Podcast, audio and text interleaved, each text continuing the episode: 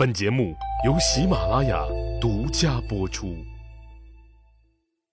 上一集里，我说到了上党那个地区的特殊性。上党是赵国西边的门户，以前被弱不禁风的韩国占领，赵国还是可以忍受的，起码韩国对赵国形成不了威胁。但如果这一次拒收了，那么上党地区就自然而然的归了人人憎恨的秦国，秦军就可以居高临下的逼近到首都邯郸的百里之内，赵国等于腹地大开，再也无险可守。这就等于敞开了胸怀，等着秦国拿刀枪来开膛破肚，扁鹊来了也救不了你的老命。另外，赵国还觉得不费一兵一卒，白白占有了上党郡十七座城池。这么大的便宜不占，简直是亏大发了。这也容易成为后人诟病的把柄，不是？鉴于这两个原因，无论如何都是要收的，哪怕是得罪了秦国，和他们彻底撕破脸。这个时候，赵太后已经去世了，而年少的赵孝成王不过是一个摆设。赵国真正做决定的是平原君赵胜和赵宇。这两个人可以说是下面要介绍的长平之战的始作俑者之一。秦赵两国腹地之间的地缘堪称是天险重重，路途遥远。但如果有一方掌控了上党地区，情况就截然不同了。先说秦国人的东进战略，他们从函谷关东出以后，中间隔着周天子的洛阳王畿，还有韩国和魏国的大好河山。只要周天子还存在，只要韩魏还没有灭亡，秦国大军是难以开过来的。从秦国北侧的河西高原东出，先不说河西高原本身之险峻，就一条从九原云中大草原汹涌南下的大河，就是难以逾越的第一天险。好不容易过了大河，又有一个天险——吕梁山挡着你。吕梁山的东北是西南走向。西南至龙门山，依着河岸绵延了近千里，连绵的群峰高耸入天，仿佛是上天为大河特意筑起的一道接天大坝。越过了河谷平原，又是一道南北绵延近千里的天险——太行山。太行山之所以说它是天险，是在于它不仅仅是一座孤零零的山脉。早在太古混沌之时，太行山南北连绵拔地而起。便轰隆隆顺势带起一道东西横亘百余里的广袤山原，于是太行山就成了南北千里、东西百余里，甚至数百里的一道苍茫高地。更不可思议的是，这道绵延千里的险峻山原，东西两侧的出入口仅有八个，差不多每隔一百多里才有一个。所谓的出入口，可不是什么像样的康庄大道。不过是横贯东西的小峡谷而已，有些窄的地方，两个人都没法并排走。太行山就这样巨浪排空般的崛起，连带掀起了一大片峥嵘高绝的山地。西面威逼分水河谷，东面鸟瞰邯郸谷地，这就是横亘于两大谷地平原之间的上党高地。如此看来，上党地区就成了巍然矗立在太行山西麓的一道峻绝天险。赵国如果得到了上党，那这个地方就成了国都邯郸西部天然的战略屏障，可以一举将秦国压制在西边的河内。秦国如果得到了上党，便可以居高临下的逼近到邯郸城的百里之内，赵国便是腹地大开，再也无险可守。虽然秦国也可以从安阳北进入赵国，然而却必须要渡过漳水之险以后才能够北境。其威力远远不如夺取了上党。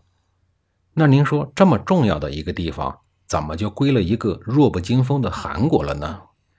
这就又是一个历史遗留问题了。当初三家分晋的时候，韩国人命好，直接分到了这么一个极具优势的黄金地带。所以呀，这不是韩国人凭本事抢来的。但也因为这个地方太瞩目了，上党郡给韩国招来了无数的是非。还记得占着中原黄金地带的郑国吧？夹在了晋国和楚国之间，八年的时间里被晋楚两国各打了七次。韩国和郑国的痛苦系数应该是一样的。上党掌握了东面的战略通道，所以无论是当初在黄土高原上占尽优势的魏国，还是现在如日中天的秦国，如果想顺畅地进入华北平原，都必须要从韩国所控制的上党高地这条线通过。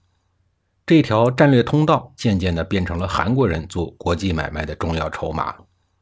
无论是秦国、魏国、齐国、赵国，还是谁爱谁谁爱怎怎，如果你想从我这儿通过，你用不着喊打喊杀的，我可以借道给你，收点过路费。条件优厚的时候，我还能派出同盟军给你壮壮声势，顺便跟着一块捞点战利品。但如果你看上了我这条道，想灭了我据为己有，我就会满世界的搬救兵。韩国人经常对秦国人说。大哥，我可是抵抗魏国的第一线，抵抗齐国的第一线，抵抗赵国的第一线，等等吧，反正是各种第一线。你得对我好点儿。秦国人只能嘴上说好好好，心里说我总有一天好死你。做完了秦国人的工作，韩国人又翻过脸对东边的五个国家说：“我可是抵抗秦国的第一线，作为第一道防线的我，如果我撑不住的话，秦国这一只大老虎从西边一出来。”那你们可就全完蛋了！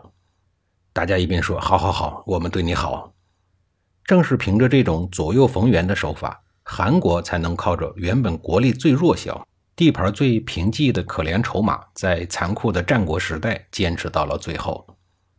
但是这次情况和之前大不相同了，秦国强大到了不怕你韩国拉救兵了，明目张胆的直接派兵先拿下了野王，然后拿下上党。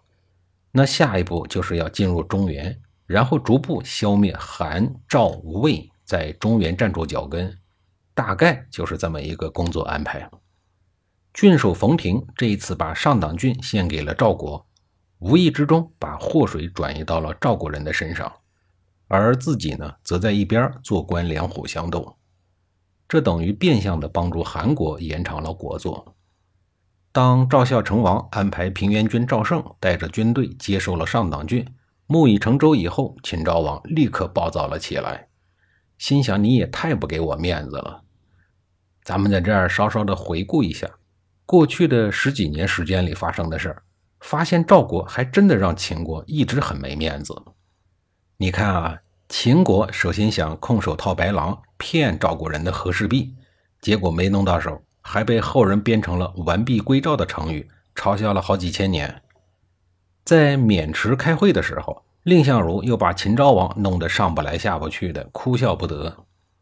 想用抢来的晋北高原换赵国的华北平原，又让赵国给耍了流氓，自个儿交了钱，对方不给货。派大批的军队去豫语地区抢地盘，结果呢又失利了。